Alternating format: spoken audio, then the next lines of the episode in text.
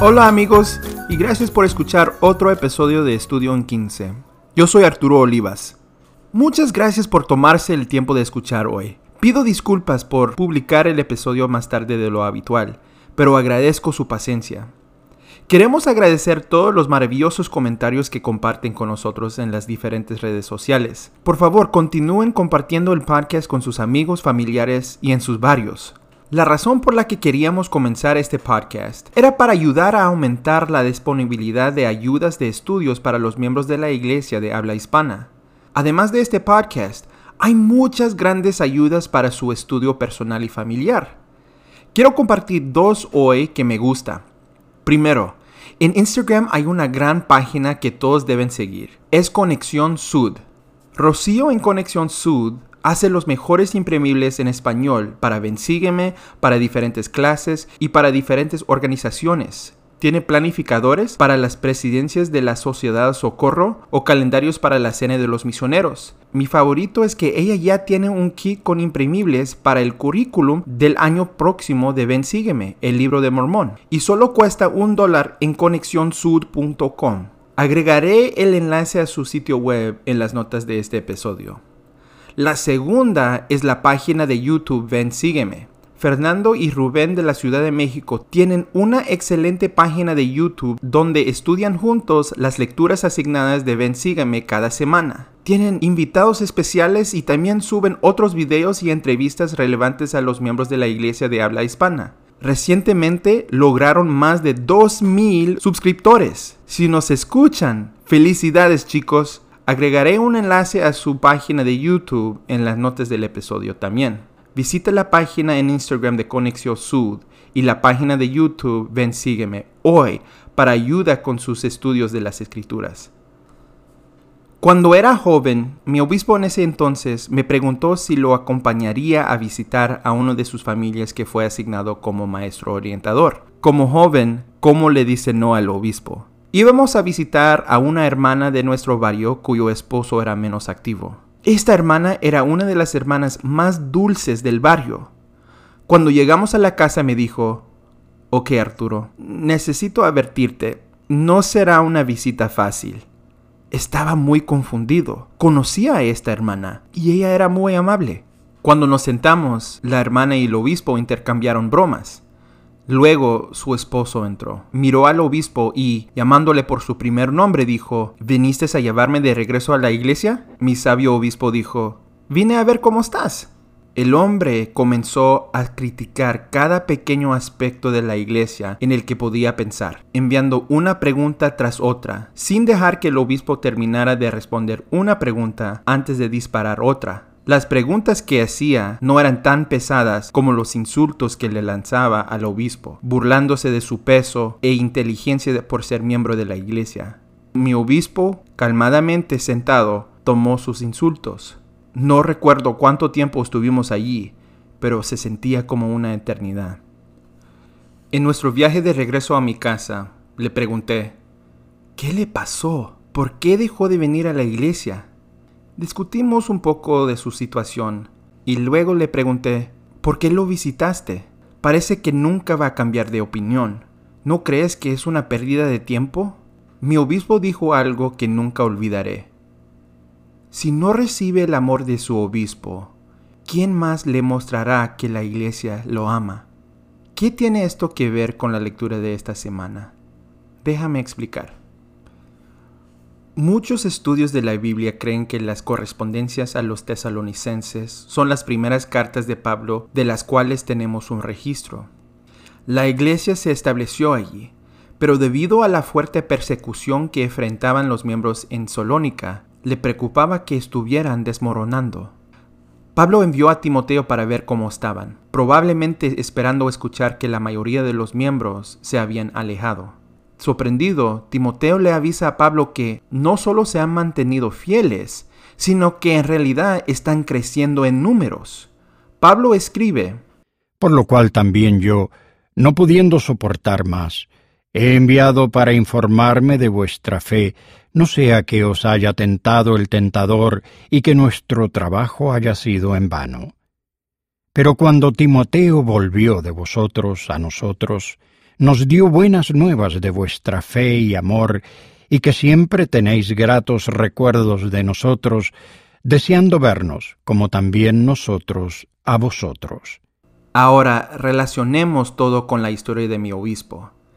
Estos santos, a pesar de que estaban siendo perseguidos, seguían siendo fieles y caritativos. Esta carta para ellos viene con algunos consejos sobre cómo ser caritativos. En 1 Tesalonicenses 2, versículos 7 a 8 dice, Fuimos afectuosos entre vosotros como la que cría con ternura a sus hijos.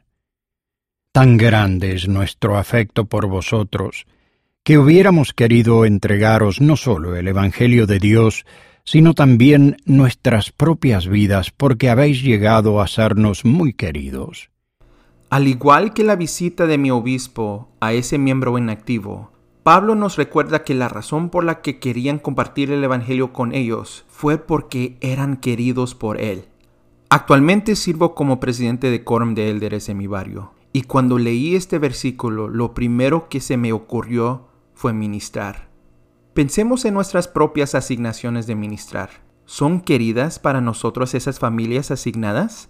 ¿Nos preocupamos lo suficiente como para impartirles el Evangelio? La cuestión es que si no nos son queridos, probablemente no les ministraremos. Si no nos preocupamos por ellos, no los visitaremos. Entonces, para decirlo sin rodeos, ¿nos importan las familias a las que se nos han asignado? El elder Jeffrey R. Holland nos enseñó que cada asignación de ministrar es una oportunidad celestial.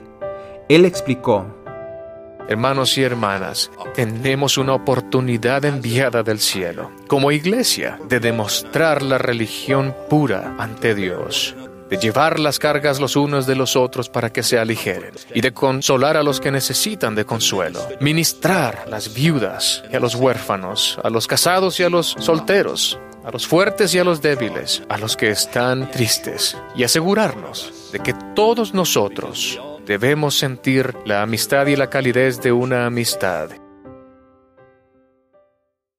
Como dijo el elder Holland, sus familias que ministran necesitan sentir la mano cálida de la amistad y escuchar la declaración firme de fe. Y tú has sido asignado para entregarles esa amistad y esa declaración.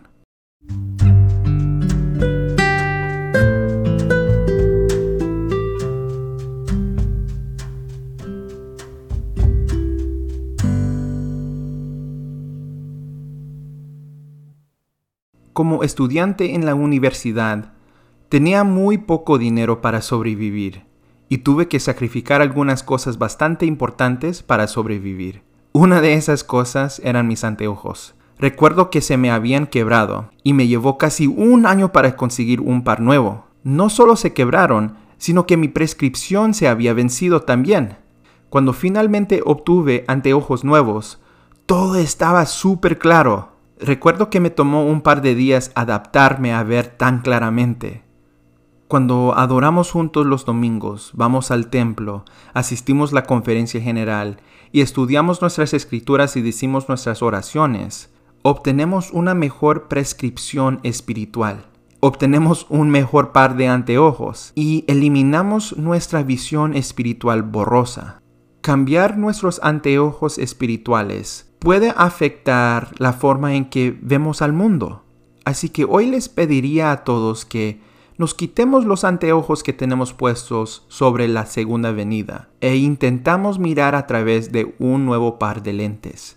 Este fue el mismo consejo que Pablo les dio a los tesalonicenses. Aunque los tesalonicenses estaban prosperando, había un grupo que comenzó a pensar que, debido a toda la persecución y las pruebas que estaban pasando, que la segunda venida iba a suceder pronto, como en su vida. Hacia el final de la primera correspondencia a los tesalonicenses, Pablo dio varios puntos de consejo prácticos sobre cómo prepararse para la venida del Señor. Como parte de su consejo, Pablo les amonestó lo siguiente en 1 Tesalonicenses capítulo 5 versículo 19. No apaguéis el espíritu. Más importante que preocuparse por cuándo será la segunda venida, es saber cómo prepararse para ello.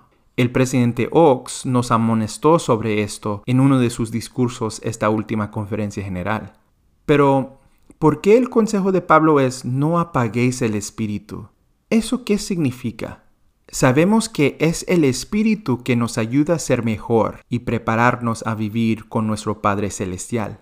Apagar el Espíritu significa extinguir o sofocar la influencia del Espíritu Santo en nuestras propias vidas. El Elder Bednar señala que para disfrutar plenamente de la compañía del Espíritu, debemos evitar actividades que nos alejen del Espíritu. Él enseñó, si algo que pensemos, veamos, escuchemos o hagamos nos separa del Espíritu Santo, entonces debemos dejar de pensar, ver, escuchar o hacer eso. Por ejemplo, si algo que supuestamente es para nuestra diversión nos aleja del espíritu, entonces esa clase de diversión no es para nosotros, puesto que el espíritu no puede tolerar lo que es vulgar, grosero o inmodesto, y por lo tanto será obvio que esas cosas no son para nosotros, ya que alejamos el Espíritu del Señor al participar en actividades que sabemos que debemos rechazar, entonces definitivamente sabremos que ese tipo de cosas no son para nosotros. Al sumergirnos cada vez más en el Espíritu del Señor, debemos esforzarnos por reconocer las impresiones que recibimos y las influencias o los acontecimientos que causan que nos alejamos del Espíritu Santo.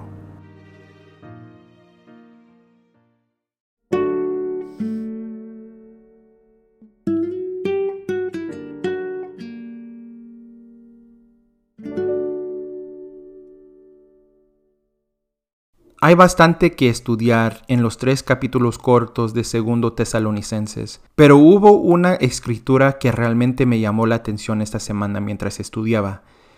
En Segundo Tesalonicenses 3:13 dice, Pero vosotros, hermanos, no os canséis de hacer el bien. Esto me recuerda a una historia que una vez escuché. La hermana Bonnie D. Perkins, presidenta general de la Sociedad de Socorro de 2002 a 2007, compartió la siguiente historia en un devocional en la Universidad de Brigham Young. La madre de mi nuera, Susan, fue una costurera maravillosa. El presidente Kimball vivía en su barrio. Un domingo, Susan notó que tenía un traje nuevo. El padre de Susan había regresado recientemente de un viaje a Nueva York y le había traído una exquisita tela de seda. Susan pensó que esa tela sería una bonita corbata para combinar con el nuevo traje del presidente Kimball. Así que el lunes ella hizo la corbata, lo envolvió en papel de seda y fue en camino hasta la casa del presidente Kimball. En su camino hacia la puerta, de repente se detuvo y pensó, ¿quién soy yo para hacer una corbata para el profeta? Probablemente tiene muchas. Decidiendo que había cometido un error, se dio vuelta para regresarse. En ese momento, la hermana Kimball abrió la puerta y dijo, ¡Oh, Susan! Tropezando sobre sí misma, Susan dijo, ah, vi al presidente Kimball en su nuevo traje el domingo. Mi papá me trajo un poco de tela de Nueva York y entonces le hice una corbata. Antes de que Susan pudiera continuar y viendo que estaba nerviosa, la hermana Kimball la detuvo, la agarró por los hombros y le dijo, Susan, nunca contengas un pensamiento generoso. Pablo nos dice, no os cansáis de hacer el bien. Y la hermana Kimball nos enseñó que nunca contener un pensamiento generoso. ¡Qué gran consejo! Sé que hay momentos en los que se me ocurre hacer algo bueno por alguien, pero luego pienso, ¿pero qué pasa si piensan que soy raro? O sería incómodo si me presentaría con galletas a su puerta. O eso es probablemente solo mis propios pensamientos y no el espíritu. Probablemente estén bien. Cualquiera sea la excusa, recordemos el sencillo sermón profundo. Nunca contengas un pensamiento generoso.